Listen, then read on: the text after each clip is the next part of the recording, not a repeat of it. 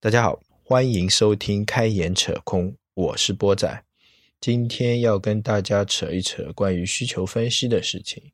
需求分析是产品经理的一个大技能，日常工作中经常会要用到，而且也是在产品经理进阶过程中一个比较重要的里程碑式的一个成果吧。那需求这个东西其实挺大的，需求分析谁都讲不清楚，谁也。不敢打保票说按照我的方法去分析就是完全正确的，任何事情都是具体问题具体分析吧，这句话是永远不会错的。然后我就跟大家简单的分享一下我关于需求分析的一些理解啊。首先呢，我希望搞清楚两件事情，就是第一个，有时候需求它就是一个简简单单的要求。日常工作中有些需求，它可能没有背后的深意，甚至没有道理，它只是一个简单的要求。那我们要接受啊，不要老是想着，哎，这个有没有我没想到的，或者说，呃，一定要打破砂锅问到底这样子啊。嗯，这个我倒是建议没有那个必要。第二个呢，就是刚需呢是不等于痛点的。痛点跟刚需这两件事情，有时候是可以等同的，但有时候是不能等同的。举个不是太恰当的例子，比如说，呃，广场舞大妈为什么那么热爱跳广场舞？我觉得大部分人不是因为他热爱跳广场舞，而是因为他想要健康，他想要社交，对吧？他们的痛点有可能就是要健康。我要健康，我要长命百岁，一个很直白的痛点。但是健康这个问题，或者说社交孤独这个问题，谁都没有办法去解决。那么退而求其次，反上面一层，那就变成了广场舞这种形式。那大妈的刚需就是我去跳广场舞，就是我需要一个方式来锻炼我，使我变得更健康，这是他的一种需求。今天可能是广场舞，明天可能是排舞。后天有可能是跑步、走路，对吧？所以呢，刚需跟痛点在一定程度上是不相等的。那呃，这个是我觉得呃要搞清楚的两件事情啊。然后在需求分析的过程中啊，我觉得是这样子的：需求它其实不是一个一个蘑菇摆在明面上让你一个一个去采，需求它其实在我的理解中，它更像。一株一株的那个春笋或者冬笋，你要是去采的，要去挖的，需求它露出来的，往往有可能是上面很小的那一尖尖，对吧？也有可能它会长茁壮成长成一根竹子啊，这不说。永远露出来的是它们一尖尖，你又你只有深挖下去，才能知道这根东西到底是长怎么样的，是肥是瘦啊。所以需求分析的过程，我觉得跟挖笋的。过程挺像的，嗯，然后呢，跟大家分享一下，我觉得常规的一些需求分析的方法啊，这是方法论的阶段，相对来说比较宽泛了啊。那第一个呢，就是我觉得是你在需求分析的时候，一定要抓住你的核心用户和主要用户。需求的来源有很多，比如说用户反馈、老板、数据、运营、市场。是产品经理自己本身也会产生很多很多的需求，对吧？需求的来源虽然很多，但是需求面向的对象跟用户还是要分清楚的啊。比如说来自老板跟运营的需求，有时候根本不是面向用户的，但是这是这个时候，其实呃，作为一个产品来说啊，有时候的需求可能不是直接面向。你的用户，比如说来自运营的需求跟来来自老板的需求，他们的需求可能更多的是为了做数据，或者说为了提升业绩。那么提升业绩、做数数据的背后，肯定也是要有这一帮用户来帮你提升数据和做业绩。你自己造假，这个肯定是不行的。所以呢，这些需求最终落实到还是在你的核心用户上面。所以说呢，抓住你的核心用户和主要用户是比较。重要呃，抓住你的核心用户和主要用户，这是最重要的一点。那么有时候我们可能分不清楚啊，主要用户和核心用户是什么？可能在需求分析过程中，在日常过程中，你压根已经忘了你的用户是谁啊。呃，甚至甚至可以说，其实你不知道用户是什么。有时候我也会这样，用户在我的面前是一个很大、很宽泛、很没有形象的一个东西，可能张三是，李四也是。那么实际工作中怎么把这个东西落实掉？那上期节目我讲过，就是说，第一个可以跟着 KPI 走啊，那这个是最简单的一个做法。还有一些方法呢，是比如说我们日常生活中就在运用的，比如说你是开一家店的，那么呃，大家同时来你店里吃饭，那你先满足谁的需求呢？那先满足先先到的人来，先到的人的需求是吧？取号在前面的人需求，那么你要突出你的服务跟热情，有可能你有 VIP，那你就先满足 VIP 的需求，那 VIP 里面也有一个先来后到。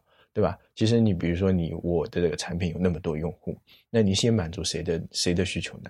啊，这个可能还要结合产品的阶段啊，然后呢，你就比如说我先我先服务老用户，再服务新用户。那在产品新发展阶段，你有可能说我先服务新用户，然后再服务老用户。那老用户里我再服务谁？那我再呃再去切，我是服服服务高价值用户，然后。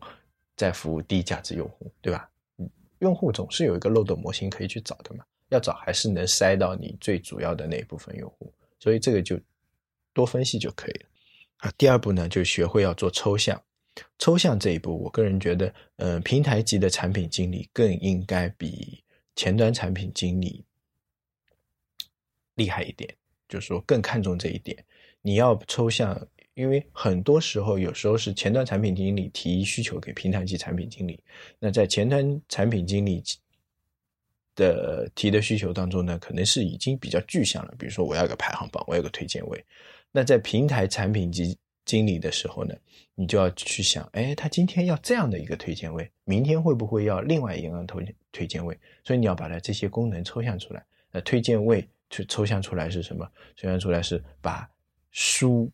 通过某种特定的形式展现给用户，对吧？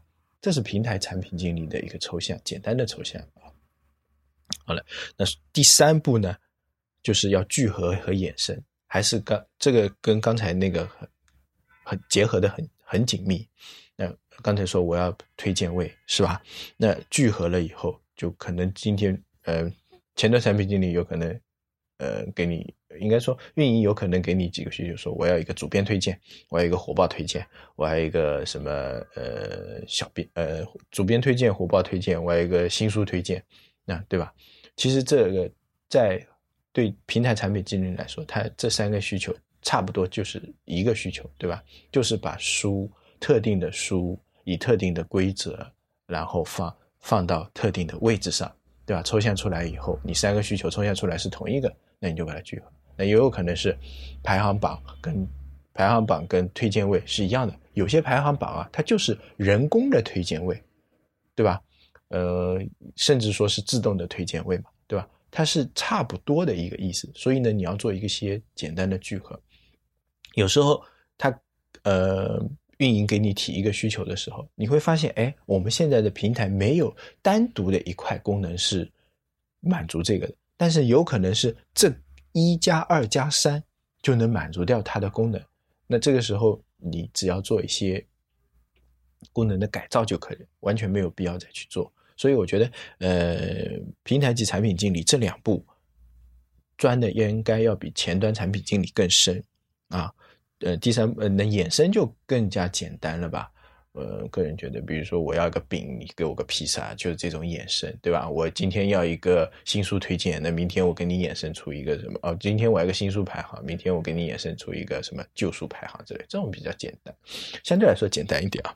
那第四步就是简化，就是你需求分析好、抽象好了以后，你去看一下现在的这个过程中、这个流程中啊，能不能简化，能不能优化？还是刚才那个例子，比如说我要推荐位，你发现哎，现在。平台上没有这个功能，但是有一二三三个加起来会能达到这个事情。但是对运营来说，或者说对别的人来说，他就觉得一二三做起来太累。那你看看能不能通过改造一下，让一二三三步简化一下，变成一二，对吧？或者说，嗯，你分析需求的时候简化掉，更多的交给机器去做，然后让用户少一点。这是前端，我觉得这里啊，就前端产品经理要比平台产品经理更专精的地方，就是简化。那第五步跟第四步类似，叫优化。有时候你简化不了，那你只能去优化。就是比如说能点，嗯，就是这个这个例子例子我就举不好啊。前端更注重的是在体验上，平台的话应该更加注重在它的安全性和稳固性上。这五点啊，说说嘛，其实都挺简单的啊。这五点说说都挺虚的，但总结起来一点嘛，就是你任何事情啊都可以从生活中找到源头。因为我们承传承了这么五千多年，很多东西都是从生活中来的，对吧？以前我在参加需求分析培训的时候，我记得，呃，我们的那个老师就潘佳宇老师跟我们说过嘛，他对需求的定义是什么？需求是为了让你的软件更好卖。我觉得这个定义还是蛮在在我当时来来看，我觉得是。蛮不错的一个定义，对吧？需求不是成本，其实需求是让你的软件更好的卖出去。你满足更多人的需求，你的软件就更好卖。你你要是能满足所有人的需求，那你就不愁你的软件卖不出去了啊。扯完了一些方法论的东西呢，呃，来一点实战一点的啊。需求分析怎么做啊？呃，这里给大家讲一个实例啊，呃，就拿呃阅读这件事情哈来说好了。就很多时候，呃，阅读的一个需求是什么？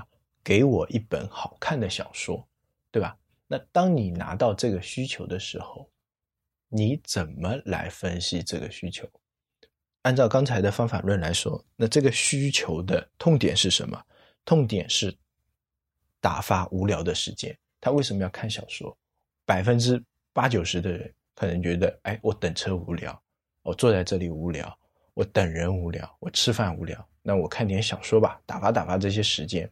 所以他的痛点是打发无聊的时间。你要是能从别的地方解决掉也 OK，对吧？你不一定要是看书，有可能你是刷微博、刷微信。其实他们做的就是这些事情，来打发我的无聊时间。无聊这个东西是永远解决不了的。那么退而求其次，就在刚需上来了。刚需是什么？限个。就在这个时间点，你给我一本好看的小说，对吧？这就是刚需。你要是能满足他的刚需，也 OK 了。那怎么来满足这个刚需？我们回过头来还是看那个需求，就是我一给我一本好看的小说，或者说我要一本好看的小说。那么从通过我利用关键词拆分法把这个需求去落实掉。那可以拆分成哪几个关键词？第一个是我，对吧？第二个是好看。第三个是小说，就是主谓宾嘛，差不多就是。那么，先从我这个地方开始入手。我是一个什么东西？我是个男人还是个女人？我的职业是什么？我是学生还是公司白领？我年龄是几岁？十八岁、二十五岁、三十岁？那这这就是一个分析的过程。那我这个东西分析好了，那拆分成具体的功能，比如说我们阅读软件。对吧？那男生跟女生看的书是不一样的。那理论上，像现在的大多数阅读软件就会出现男生频道跟女生频道。为什么会拆成这个？就是从我这个属性上来拆分的，拆成男生女生。理论上，男生看的小说跟女生看的小说不大重叠，对吧？重叠的是出版的那一块，对吧？然后再根据你的年龄、职业，这个就是所谓的什么个性化算法之类的，对不对？头条就是这样，对吧？那你就就一个一个功能一个版面先出来。那第二个好看，好看你去怎么定义它，对吧？什么叫好看？第一个，别人说的好看哦，别人推荐的啊。那个我朋友说最近有一本什么好看，对吧？我们看电影的时候都是这样的。哎，最近什么电影好看？哦，最近这个这个这个好看，对吧？那这是别人说的。这里的别人啊。有好几种，第一个，比如说是你的亲亲戚朋友，对吧？你熟人说的。第二个呢，就是你去看看网上面的说的，对吧？网络评论，对吧？第三个就是呃知名的影评人说的。就是说，哎，这个好看，那知名的书评人评说的啊，知名的啊，就是也有可能是我们的小编说的。那这从别人说的一个维度去定义掉好看，那你又拆分成好几个功能，那编辑推荐、用户推荐，对吧？还有什么名人推荐，或者说呃，看过此书的人还看过，看过此电影的人还看过，对吧？日常生活真的经常见到。那么好看还有一个什么？用数据来说话。就是从了人说了以后，那就数据说，数据说好看怎么说，是吧？哎，点的人最多的，看的人最多的，买的人最多的，对吧？理论上买的人最多的，大家就觉得都这个东西肯定是好嘛，爆款，对吧？所以这个就衍生出来，哎，排行榜这个功能就出来。前面说别人好，别人说好看的，哎，那推荐这个东西就出来了啊，这是好看这个东西，当然好看还有你还可以继续拆分下去啊。那第三个就是小说，对吧？小说已经把它限制死了。那我说哦，那小说那有可能是不是出版类的，不是不是教科书，对吧？那你筛选的时候就已经开始，我是要小说。那小说这个范围又特别大，对吧？你再去猜，哎，我是喜欢看言情的、玄幻的。那么书的分类这个功能就出来了，那通过分类的去筛选，哎，搜索条件，那是不是这些功能有出来？那大致这些功能理出来了是以后，那你是不是整个软件框架你就出来了，对吧？一个简单的书籍类阅读软件的框架你就出来了。我要一本好看的小说到一个框框架，对吧？这个框架里面有什么东西啊？哎，先分男生女生频道。男生女生出版三个频道，那这三个频道里面有什么推荐位？有什么小编推荐、主编推荐？什么知名影评呃影影评人推荐、知名书评人推荐，对吧？还有各种排行，对吧？阅读榜、点击榜，对吧？然后还有各种分类，什么玄幻、小呃言情。那么好了，一个阅读的框架就出来了。这个就是一个，我觉得是一个万能公式。你不管把它带到哪里去。都可以，比如说，呃，外卖这件事情也可以这么带。外卖是什么？我要点外卖，对吧？或者说我要吃东西，你不管啊，就现实呃工作中，你可你说我我不去管它的痛点，那我就解决掉这个刚需，就是有人帮我送外卖，还是关键词词拆分法。第一个就是我，对吧？要好吃的外卖或者快的外卖，对吧？那好吃快，这就可以去拆，对吧？快可以拆成离我近的送的快的，好吃的可以评分高的，对吧？外卖外卖有很多各种食物，那你是要美式薯条还是要什么？所以我觉得这是一个万用的公式，因为大家在提需求的时候，往往都是这样的一个结构：我要一个什么东西，我是要什么东西。你不去它深挖它的背后，或者说你只是为了解决掉这个需求，那我觉得这个公式是万能的，分析下来就可以了。啊，最后再啰嗦几句，需求你做到哪一层？理论上是，你多问为什么，问到最后一层你能解决的那一层，还是我要一本好看的小说？第一个问题就你为什么要看小说？哎，因为我现在呃在等人，我觉得无聊，对吧？那这个可能就只能拆成两层。你说，哎，我无聊，那我解决掉你的无聊，我解决解决解解解不解决得了？解决不了，好往上拆。那我就只能是解决掉你看小说的这个过程。那有些需求可以拆好几层。